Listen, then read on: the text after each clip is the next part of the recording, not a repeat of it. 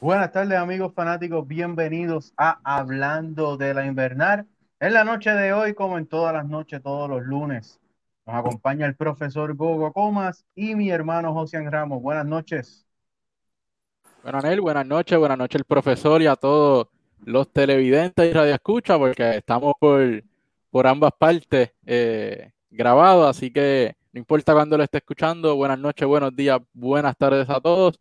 Y buenas noches al profesor del béisbol, Anel, profesor Gogo Gómez. Buenas noches, muchachos. Buenas noches, Josian. Buenas noches, Anel. Buenas noches a los que nos sintonizan. Saludos a todos, menos a uno. bueno, esta semana eh, la invernal eh, ha estado bien interesante, donde fue la serie entre los indios de Mayagüez y los criollos de Cagua. Eh, Gogo, una serie donde los criollos dominaron a los indios y donde el picheo de los indios no fue lo que fue la primera semana de, torneo. Ese plato estaba servido, ¿verdad? Eh, eh, luego del programa de la semana pasada que hicimos, el plato estaba servido. Eh, me parece, ¿verdad? Que los, indios tuvieron que enfrentar a, a, dos grandes brazos rapiditos de los criollos de Caguas, primero José de León, después Héctor Santiago en relevo estuvo eh, Giovanni Soto. Los criollos le mostraron todo el material que tenían a los indios, ¿verdad? Con lo que los van a enfrentar. Posiblemente eh, viendo eh, cómo está corriendo la temporada, ¿verdad? me parece que como está el standing ahora, Cagua, Mayagüez, Manatí y, RA12 como debe de, de finalizar, quizás entonces yo digo, Cagua le estaba enseñando, ¿verdad? Toda la artillería a los indios, quizás los indios guardaron su flecha y dijeron, no, tranquilo, porque es en la final donde, donde nos vamos a encontrar, pero hay algo que tenemos que tomar en, consideración y es que en el béisbol no hay nada escrito. No estamos, ¿verdad? No estamos diciendo en el papel la final debe ser los criollos y los indios pero no sabemos qué pase de aquí hasta los seis juegos que quedan para finalizar la temporada. Y también tenemos que tomar en consideración, ¿verdad? Y qué puede pasar una eh, eh, revolución o una contratación que haga Manatí, unos movimientos que haga RA12 para la serie postemporada y todo, entonces todo el panorama cambia. Oye, pero si estamos hablando entonces de enseñar artillería, precisamente anoche, los atenienses de Manatí le enseñaron la artillería a los indios de Mayagüez en una salida de Alex, Claudio, el Grandes Liga Alex Claudio, una salida para olvidar, donde le anotaron tres cuadrangulares y cinco carreras y terminaron los atenienses dominando a los indios 12 carreras por dos. Definitivo, yo le decía a, a Josian, previo a, ir al aire, ¿verdad? Hablando de esa situación que me parece que Alex no está en su mejor forma. Quizás lo trajeron, ¿verdad? Y en términos de béisbol, él lo que hacía era apuntar, poner, el, poner la pelota donde él entiende, ¿verdad? Que, que tenía que hacer el lanzamiento para tratar de, de, dar los outs. Pero no fue así. Manatí le jugó un juego inaugural muy bueno a Mayagüez. La defensa en esa última entrada y, el, el, picheo de, esa última entrada eh, de relevo, ¿verdad? Fue la diferencia entre la victoria y la derrota de, del equipo de, de, Manatí. Muy bien pudo haber sido la primera victoria de Manatí, la primera derrota de, de los indios en, la, en, la, temporada. Pero si bien es cierto, ¿verdad? En este caso, Manatí ha jugado muy buena pelota a los indios de Mayagüez.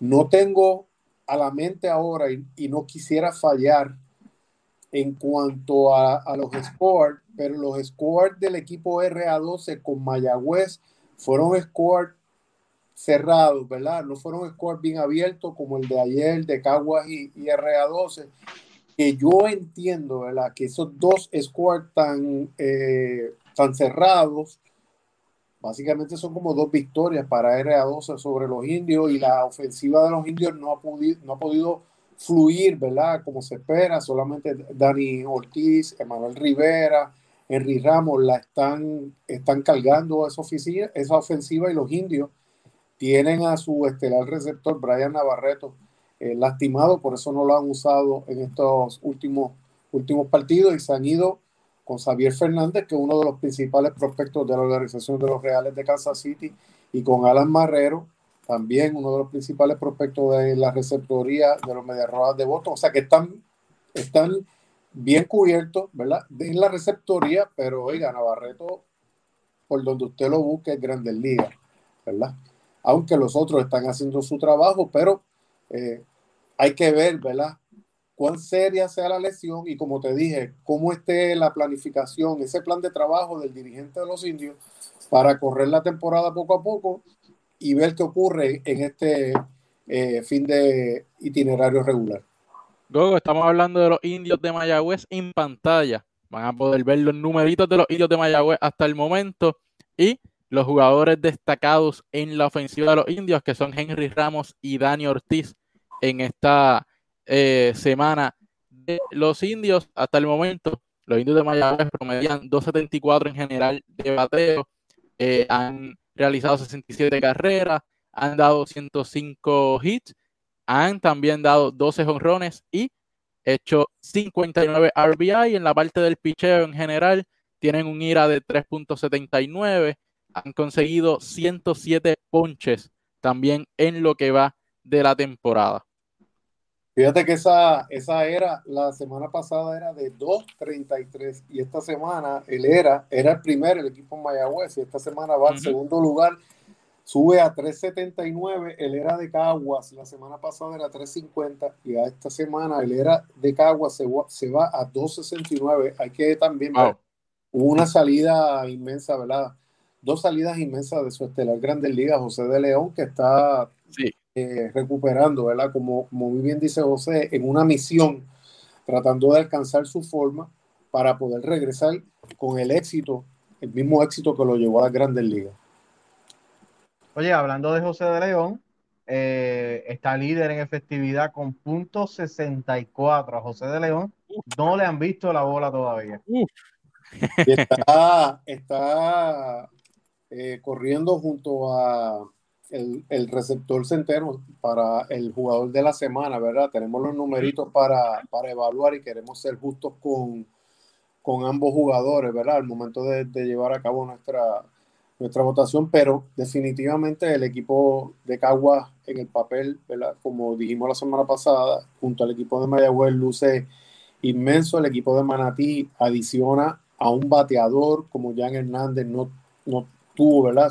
Su mejor debut en este fin de semana frente a los indios, entendemos, ¿verdad? Que no es lo mismo estar en el parque de pelota a llegar al parque de pelota a ver picheo vivo. Él estaba, ¿verdad? Se había quedado sin jugar, pero Manatí hizo un movimiento muy bueno y asumimos, ¿verdad? Que va a hacer otros movimientos para tratar de reforzar esa plantilla para la serie postemporada y el equipo de, de Cagua ya para mañana suma dos brazos y son dos brazos bien importantes, el Leroy Cruz que era una de las figuras principales, uno de los mayores prospectos del equipo de los Astros de Houston y una lesión lo sacó del terreno de juego, eh, quedó libre, entonces empezó a trabajar al punto de que ha vuelto el Leroy Cruz, ¿verdad? Que todo el mundo esperaba y ya en los últimos tres años, con este, el tercer año, que va a la República Dominicana a, a hacer refuerzo, ¿verdad? Allá en República Dominicana, Así que suman a Leroy Cruz, que es un pitcher de relevo zurdo, suman a quien ha sido el mejor relevista, el mejor cerrador en las últimas temporadas en Puerto Rico, que es Fernando Cruz. Y cuando miramos los juegos salvados, el líder en juegos salvados es Joshua Torres de Cagua. Ahora le va a sumar a Fernando Cruz. Ya usted sabe cómo ese picho de Cagua eh, se va a solidificar. A mitad de temporada, ¿estarán los brazos de los indios de Mayagüez en problema? Yo entiendo que no. Eh, eh, la manera en que, están que Mayagüez mueve el picheo ha sido la manera eh, desde los tiempos de Guy Hansen, que Guy Hansen en esta liga uno de los mejores coaches de lanzadores. Yo entiendo que no, ¿verdad? cinco entradas sólidas, seis entradas sólidas del iniciador y cuando tú tienes 16 lanzadores. 16 lanzadores, sácate 4 a 5 de esos iniciadores ese restante de, de lanzadores de relevo, eh, tu cuerpo monticular es un cuerpo eh, monticular eh, sólido, máximo cuando tú tienes ahora mismo un, cerrador de la calidad de, Nicolás Padilla, que sin duda es un, futuro grande en liga. Pero la manera en que Mayagüez mueve su picheo vuelvo y te digo, es la misma manera que lo tuvo Guy Hansen, es la misma manera que luego de salir Guy Hansen lo hizo Rafi Chávez, después de Rafi Chávez eh, lo hizo Josué Matos y ahora lo está haciendo Bill Simas. Y que conste, Bill Simas jugó con los indios de Mayagüez bajo la tutela de Guy Hansen, o sea que eh, ese plan de trabajo es conocido, es altamente conocido. Hablando del picheo, entonces tenemos el líder de victorias en esta segunda semana de torneo, a Travieso, de los indios de Mayagüez con dos victorias, prácticamente están todos empatados, los primeros seis con dos victorias, Bobby eh, Rowland, Giovanni Soto, Sat Haynes, José de León y Héctor Hernández. Los seis están con dos, marchan con dos victorias en esta temporada. Anel, hablábamos de los criollos. En pantalla podemos ver los numeritos de los criollos de Cagua eh, en colectivo, donde batean un promedio de 2.82 con 97 carreras, 111 hits, 28 dobles, 3 triples, 15 home runs y 8 RBI. En el picheo, como bien mencionaba Gogo, 269, 11 victorias, una derrota, 4 juegos salvados y 119 ponchetes. Y la ofensiva ha estado cargada por el jugador de la semana de la primera semana, Jones Fargas y Bimael Machín. Son los líderes. Fargas tiene 18 hits, 16 RBI, sin duda el jugador más valioso de los criollos de Cagua. Oye, añádele, añádele 27 ponches. Cuidado si de la liga, porque Fargas ha tenido una temporada ofensiva muy buena y, y hay algo que me gusta de este joven, ¿verdad? Como poco a poco él recibió la oportunidad de jugar en esta liga con, con, el equipo de los gigantes de Carolina y poco a poco se ha ido abriendo pasos hasta convertirse en una de las figuras principales de, de la liga y no solo figuras principales de la liga, sino en uno de esos candidatos a subir, porque él estuvo hasta el último momento, hasta el último corte, él estuvo con los Mets de Nueva York. Wow. Oye, quería añadir Estábamos hablando de José de León, estamos hablando de los críos de Cagua. José de León está primero en ponches con 27 ponches. Wow.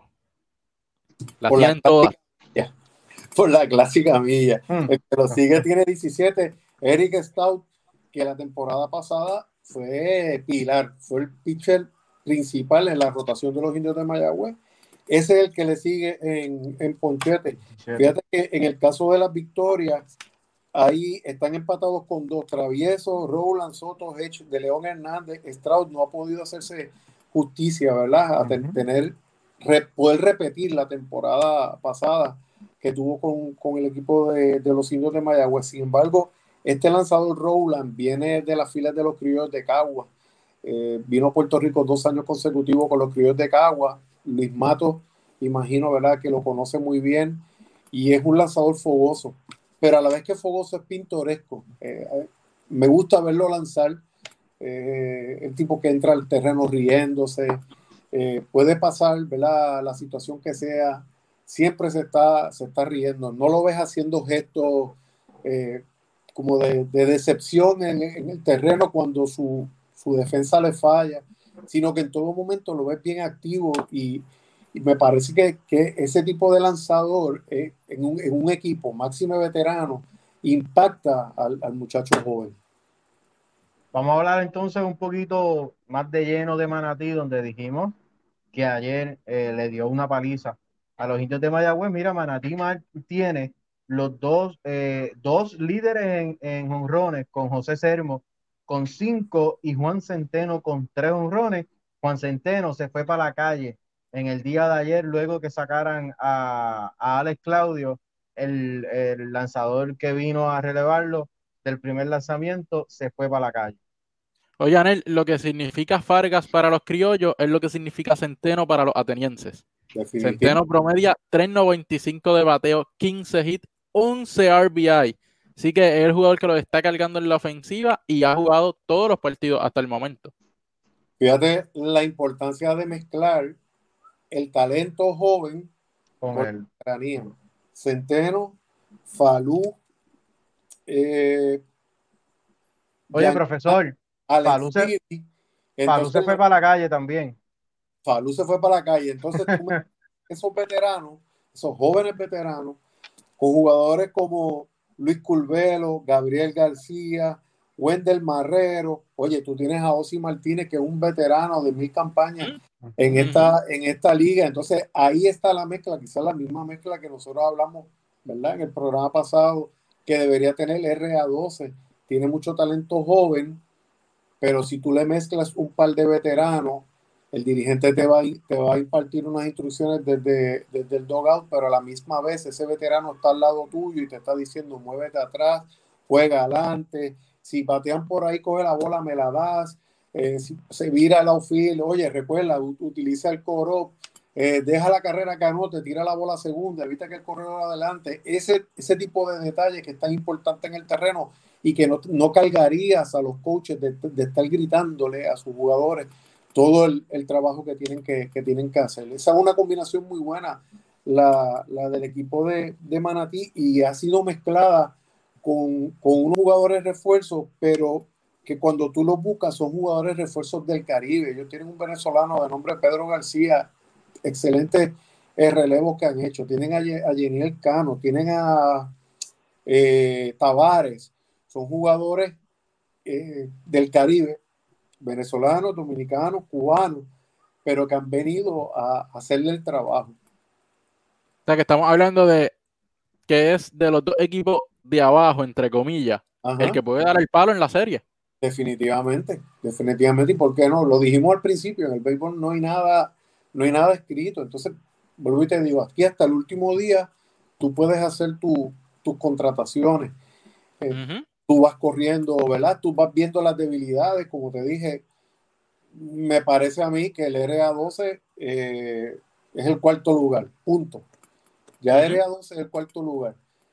Como va Cagua jugando, debe terminar, debe terminar eh, primero. No vamos a decir que RA12 va a cambiar la plantilla para luchar contra Cagua. Yo debo entender que Cagua debe salir ¿verdad? victorioso en eso.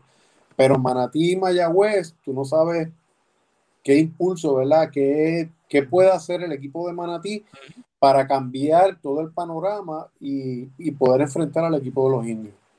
Tiene opciones reales.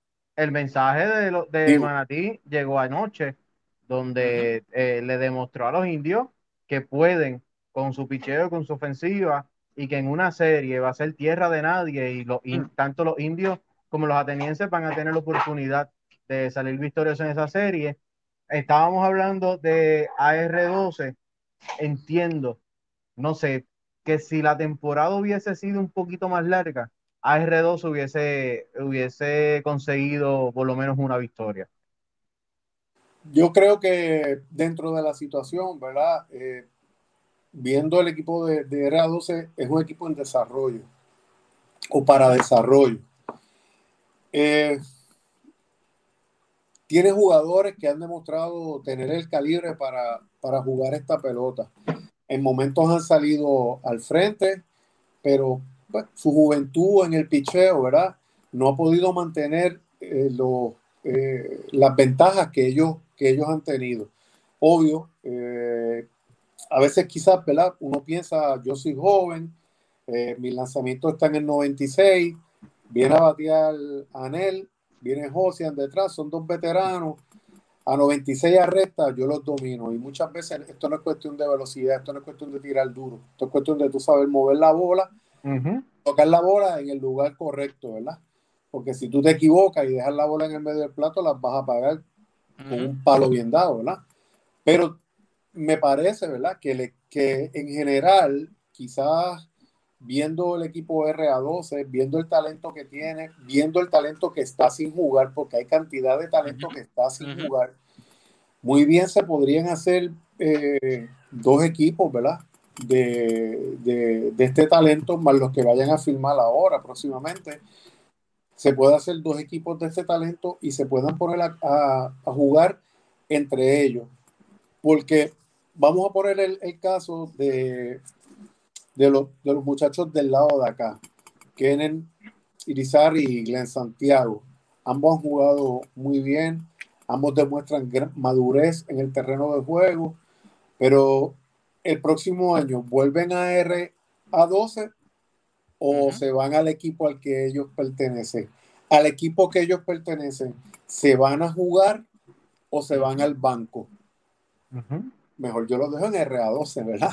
Y sigan jugando. E, esa, esas son las cosas que, que uno eh, tiene que evaluar. Claro, si RA12 o no RA12, uno de esos cuatro equipos que está ahora mismo activo hubiese dicho que no va a jugar, no había liga. Porque con tres equipos yo dudo mucho que, hubiese, que hubiese liga. Pero vuelvo y te digo, yo hubiese combinado, y RA12 tiene a José Santos, tiene a Sidney Duprey, tiene a Brian Escanio, hay un cuarto jugador que se me escapa el nombre, que están activos en el, en el béisbol AA.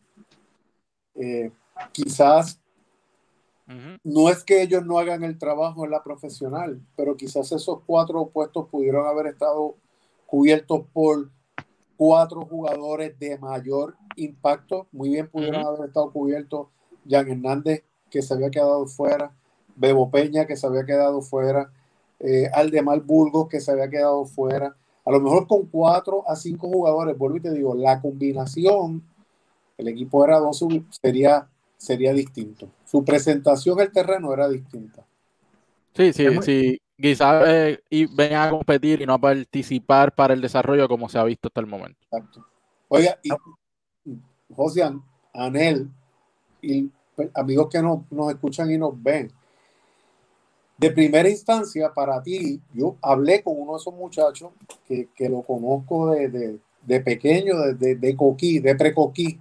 Lo he visto como un muchacho se ha ido desarrollando y, y me decía, mira, no es lo mismo cuando tú vas creciendo y tú tienes el cuarto lleno de póster de Roberto Alomar, a tú ahora estar en el terreno de juego y que las explicaciones de cómo tú vas a hacer el doble play te las esté dando Roberto Alomar y tú no tienes, y él, y él es el que te tira la bola para el doble play y tú coges la bola y tú te quedas mirando como que, wow.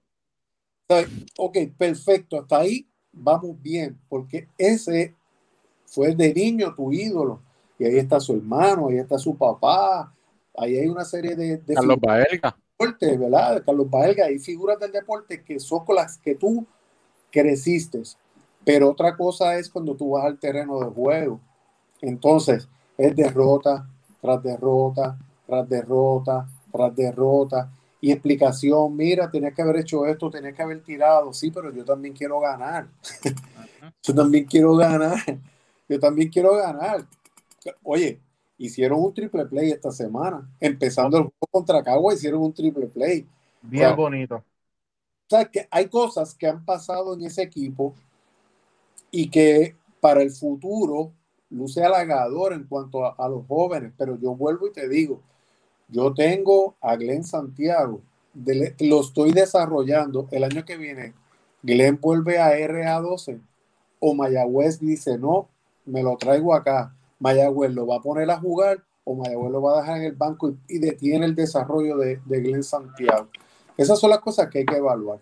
Y es un equipo que lamentablemente su, su eslabón débil ha sido el picheo.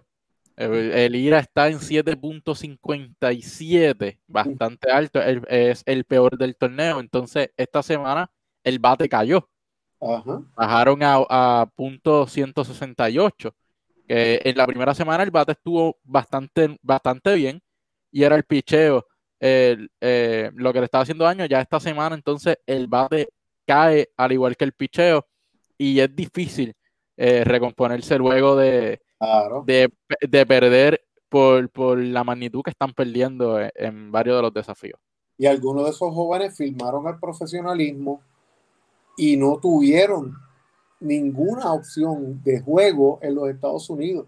Filmaron, llegó la pandemia, se eh, aguantó todo, los regresaron para sus casas y lo que han hecho como profesionales, la práctica que ellos, que ellos han tenido y el juego que ellos han tenido ahora con, con, RA, con RA12. Fíjate que en momentos cuando tú analizas el juego del, equipo RA12, eh, como muy bien dice, hay una semana que el, que el picheo le luce imponente, otra semana el bateo le luce imponente, pero muchas veces los juegos se le van en la mente. Eh, en un tiro al, al coro, debiste de haber tirado segunda, hiciste el tiro al home. Eh, debiste de huir un poco la bola con el bateador XY. No, lo retaste y le tiraste por el, por el medio del plato y te dieron honrón. o sea, es el juego mental el que en un momento dado le falla. Oye, son jóvenes, están aprendiendo. Claro, oye, en Mayagüez, Brian Navarreto dio un fly para el left field y el left field le salió eh, para, para, un lado y la bola le picó por el otro, pero por una distancia razonable. Y yo le decía a los amigos míos, eh, a los compañeros fotógrafos que estábamos allí, le dije, oye, el fly es de grandes ligas. Eso no, ese no fue un fly cualquiera. Uno dijo, no, pero es que está obligado a cogerla. No, señor, es un fly de grandes ligas y el que está en el field está debutando como profesional. obvio, la inmadurez se ve, se ve en el terreno de juego, pero a medida que ellos vayan, esto es una gran escuela. Esto es una gran escuela, sin duda alguna, para ese equipo. El staff técnico está bien consciente de que estas cosas iban a pasar, está bien consciente de que hay que trabajar con ellos. Para eso fue que Roberto Aromar eh, creó este club de jóvenes y los puso a jugar con profesionales. Ahora está en que este staff técnico pueda vendérsela y los muchachos se la puedan comprar en que no vamos a pensar en victoria, vamos a pensar en afinar nuestro juego día a día, práctica a práctica, para en un futuro entonces eh, apostar a la victoria. Claro. Oye, con 0 y 18 tú cualificas a la serie semifinales. Con cero importante. Oye, y, y, hay que estar bien pendiente porque la regla cambió y ya no necesitas traer a los jugadores para que tomen por lo menos un turno en temporada regular para que puedan jugar en la serie. Ya pueden ir directo a jugar en la serie y estoy casi seguro de que los cuatro equipos van a tener cambios luego de que se acabe la temporada regular. Definitivamente. Eh, Das Cameron por llegar. Eh, hoy escucho al, dueño del equipo que siguen haciendo los movimientos, ¿verdad? Con mira a, reforzar el, equipo, porque independientemente de, todo, siempre hay espacio para, mejorar, ¿verdad? Y pues ellos seguirán haciendo las movidas. Eh, tanto Caguas como Mayagüez van en busca de, ese campeonato que rompa eh, con, ese, con ese empate y que, eh, que, rompa con, con, eso, ese back-to-back de los cangrejeros que no están jugando, ¿verdad? Sus razones tendrá mm. el apoderado de Justo Moreno, apoderado de los cangrejeros, ¿verdad? Se las respetamos, pero yo sé, como, como muy bien dice Daniel, yo sé que los equipos van a hacer sus movimientos eh, con miras a eh, las series semifinales. Bueno, vamos a ver entonces cómo quedó el standing para para esta semana, donde los criollos dominaron, siguen dominando, son los monarcas con 11 victorias, apenas una sola derrota propinada por los indios de Mayagüez. En la segunda posición, los indios de Mayagüez con 9 victorias, 3 derrotas, dos de ellas de los criollos, una se la propinaron los atenienses de Manatí. En la cuarta posición, los atenienses de Manatí con 4 victorias y 8 derrotas. Y en la última posición, el RA12 de Roberto Lomar con 12 derrotas sin conocer todavía el sabor a la victoria. O sea, los juegos para esta semana, eh, para mañana. Rapidito los juegos para mañana. Ah, ahí están en pantalla los juegos para mañana. Los atenienses de Manatí se medirán a los criollos de Cagua a las 4 y 5 de la tarde. Y los indios de Mayagüez estarán haciendo lo propio frente al RA12 a las 6 y 5. Este partido de los indios frente al RA12 lo podrá ver por Guapa Deportes. Entiendo que todavía eh, los juegos se están transmitiendo por el canal 4.3 de Guapa, así que por allí pueden sintonizar toda la acción del béisbol de Puerto Rico. Quiere decir que esta semana le toca la serie de indios y AR12, criollos y atenienses. Así es, Al final, para cerrar la temporada, cierra criollo e Indio. Uy, wow. que, esa, podría decidir la primera y segunda posición. Definitivamente. Oye, hay una guerra bien interesante, ¿verdad? Una guerra amistosa, ¿no? Eh, bien interesante eh, entre los criollos y los indios. Eh, en este caso, una guerra de memes muy bonita, bonita. en las páginas, en las redes sociales de, ambos equipos. En este caso, ¿verdad? Hasta el momento Caguas lleva la ventaja en memes, pues obviamente. Ganaron. Han ganado, así que, pero súper interesante. Y ayer vi un meme de, de, una yeguita hablando por teléfono y llamando a, a, Manatí, eh, preguntando a ver qué estaba pasando allá porque estaban sin señal. O sea que hay una, un sabor chévere, ¿verdad? De, serie y, sin duda, si estos dos equipos, como hasta ahora el papel, ¿verdad? Así lo demuestra, eh, se llegan a enfrentar en la serie eh, final por el Campeonato de Puerto Rico, va a ser una serie muy buena porque la serie entre, entre indios y criollos es como la serie entre los Medias Rojas y los Yankees. Ya usted sabe. Claro. Son, son, series, muy buenas, series muy competitivas y si no tuviésemos COVID, te aseguro que estuvieran esas 12 mil personas que caben en el Cholo con la sonora del bacalao cantándole a los criollos de Cagua que tienen una peste encima. Lo sabe, lo sabe, sabes que sí, sabes que sí. Oye, y yo he estado visitando, ¿verdad? El parque. Eh, es raro, ¿verdad? Porque pues obvio la prensa eh, tenemos el acceso al, al, estadio, nos sentamos, eh, ¿verdad? Con las debidas restricciones pero se siente bien raro, el ambiente es, bien raro, aunque ponen el sonido en el parque, pero obviamente que no, no es lo mismo.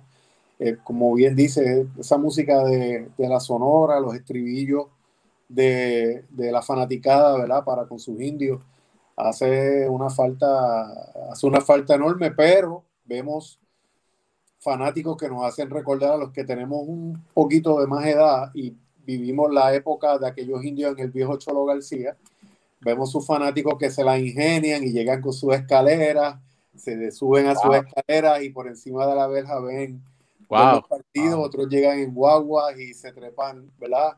Colocan los vehículos cerca y se trepan en, su capota o sea, por la parte de atrás y, se van sobre la verja a, los partidos. te digo, impresionante. Me, remonto años eh, déjame decir los años para no, ¿verdad? Pero a unos pocos años atrás, eh, donde el parque del viejo Cholo García se llenaba y esa verja verde que estaba, ¿verdad? Eh, del Cholo se llenaba de, de, mucho público. Oye, el Cholo lo, lo, demolieron antes del 2010. Estamos hablando entonces para los 90. Eh, una pregunta. No,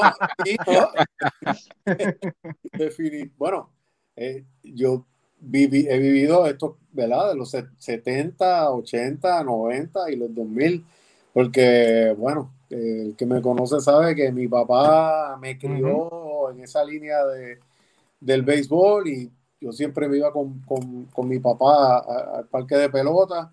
Poco más luego, ¿verdad? Cuando ya tengo mi licencia, pues me llevaba siempre a, a mi abuelo, siempre iba a los juegos, mi abuelo es un fanático de esos acérrimos de los indios de Mayagüez y corría, él corría todo el, todo el parque de pelota, ¿verdad? Eh, hay muchas de las fotos que yo, que yo tengo que le tomaba a XY pelotero y, salía mi abuelo caminando en la parte de atrás en, en las gradas del viejo Cholo.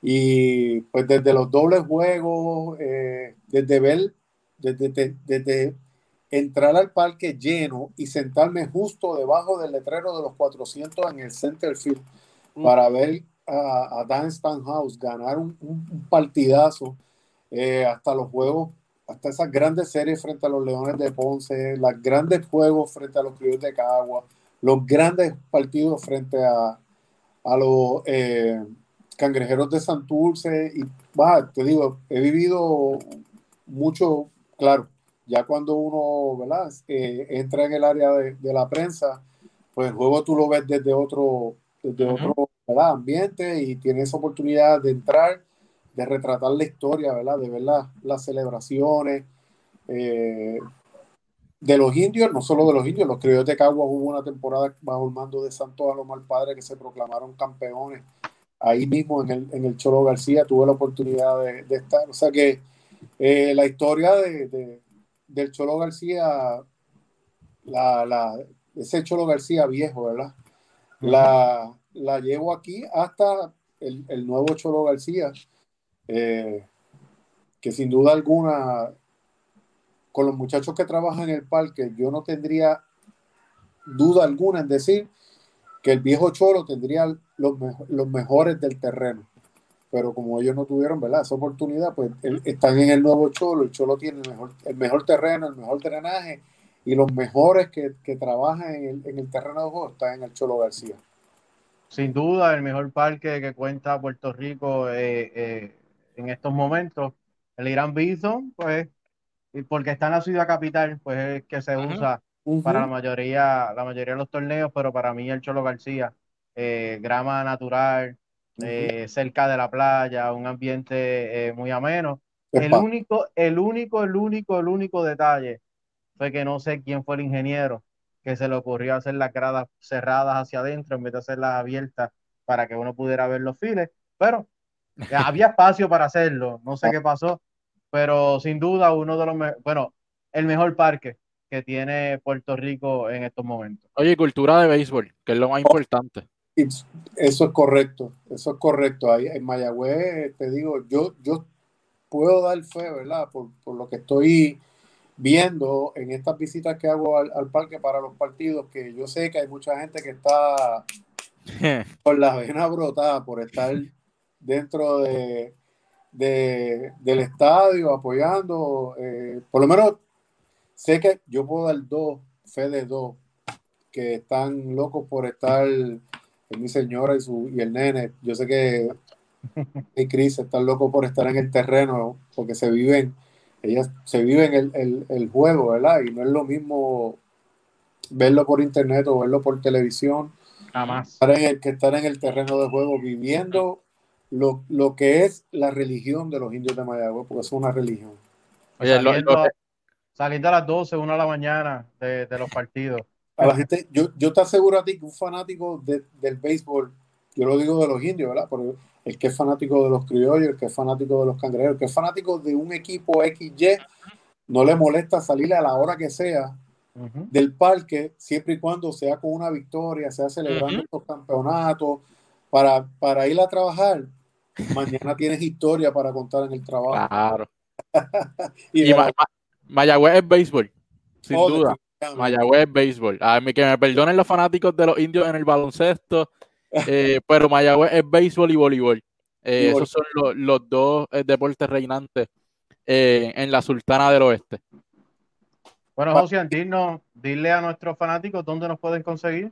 Bueno, ya estamos en Spotify, esa es la noticia de esta semana. Surtido Deportivo está en Spotify, Anchor Radio y varias plataformas de, audio por internet. Eh, estamos en diferentes apps, así que nos pueden buscar como Surtido Deportivo. Estamos en SoundCloud también. Estamos en YouTube, que tenemos nuestro canal, que todos estos videos y estos live que estamos haciendo suben a YouTube.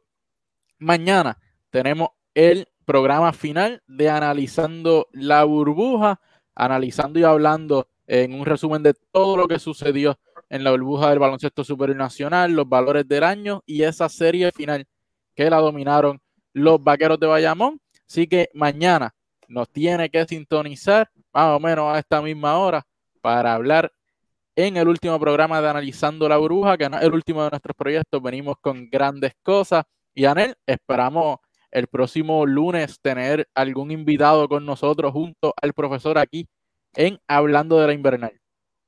Bueno, pues ya nos resta más que decirle a todos nuestros fanáticos, eh, televidentes y radioescuchas, muchas gracias por su sintonía y de parte de Josian Ramos en la parte técnica en el análisis, de parte del profesor Gogo Comas y de este servidor Ramos, le deseamos a todos buenas noches y nos veremos en la próxima.